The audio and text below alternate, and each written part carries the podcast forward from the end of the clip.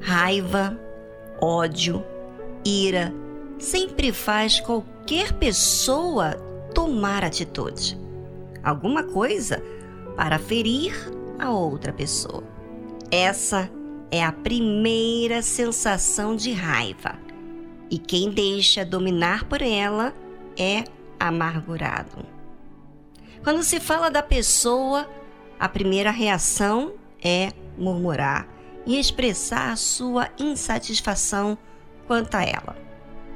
Mas eu pergunto a você ouvinte, sim, você mesmo que está me ouvindo, quando é que você ficou bem com esse sentimento? O que lhe trouxe? Senão atitudes mal pensadas, palavras destrutivas? Será que é realmente fazer o que as suas emoções lhe conduzem é te satisfazer? Pode até dar aquela sensação de troco. Mas e os seus dias? E o seu ser? Se falarmos aqui, tem tanto que falar. Mas incrível que pareça, a emoção não deixa você pensar no estrago que isso lhe causa. Simplesmente te deixa cultivar e guardar essa podridão. Você sabia que Jesus foi odiado? E aqueles que lhe odiaram tiveram que transparecer ou executar a sua ira de alguma forma. E se você prestar atenção nesses que odiaram a ele, eles viveram atormentados em arranjar algum plano que pudesse destruir Jesus. Eles eram críticos em tudo que Jesus fazia e ficavam em disputa em mostrar que Jesus não era tão bom quanto o que a multidão dizia. Na verdade, o ódio, a inveja, a insegurança fazia eles terem defesas infantil. Muito vergonhoso ter essas sequelas do mal em uma pessoa adulta, pelo amor de Deus. Porque isso mostra fraqueza e não poder. Jesus disse: Se, pois, o Filho, que é Jesus, vos libertar, verdadeiramente sereis livres. Pessoas que não são libertas estão no escuro, porque estão presas às suas emoções e com isso, como não são libertas, vai se agregando todo tipo de males. E assim, você não resolve o que está dentro, então aquilo vai crescer. Porque certamente você não cortou o mal pela raiz. Você começa a gerar outros males, e então vai se agregando outros mais. A inveja vem, e aí não resolve, vem a mágoa, vem a insegurança, a comparação e tudo mais de ruim.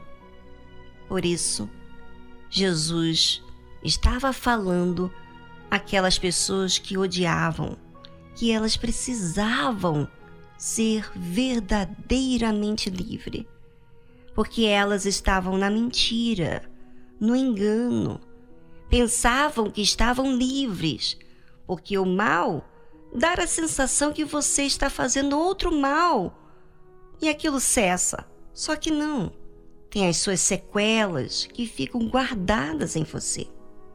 Por isso, ouvinte, nós nos preocupamos com você. Sempre pedimos para que você pense, avalie a si mesmo, pese as suas atitudes e palavras para você entender o que realmente está dentro da sua alma. É importante você cuidar por isso, vamos agora a uma música instrumental para você refletir em si mesmo. Pois se você é livre verdadeiramente, então Por que você tem que disputar com as suas artimanhas? Por que precisas ferir ou desprezar? Será que isso já não fala o suficiente que você tem um problema? Pense. E já voltamos logo a seguir com essa linda faixa instrumental.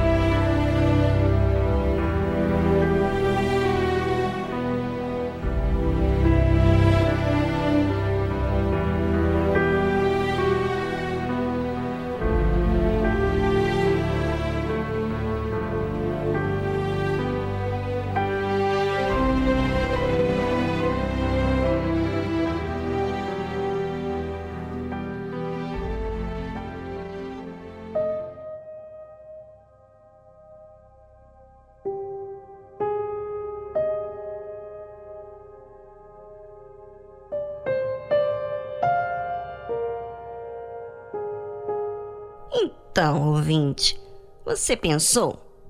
Não te preocupas quando você ver coisas feias a seu respeito. Eu mesmo já vi muitas vezes em mim e eu tive que lidar bem com elas, resolvendo, encarando. Jesus mesmo disse que ninguém é bom, senão Deus. Mas essas coisas feias são reveladas a nós para que não tenha motivo de ficar aí te acusando, mas você possa tomar atitudes de mudança. O motivo pelo qual você é revelado a verdade, mostra-se a verdade diante de você, é para que você ajuste.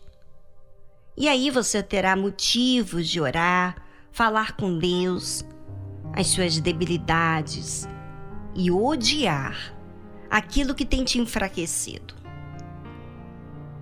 Você estará consciente da verdade.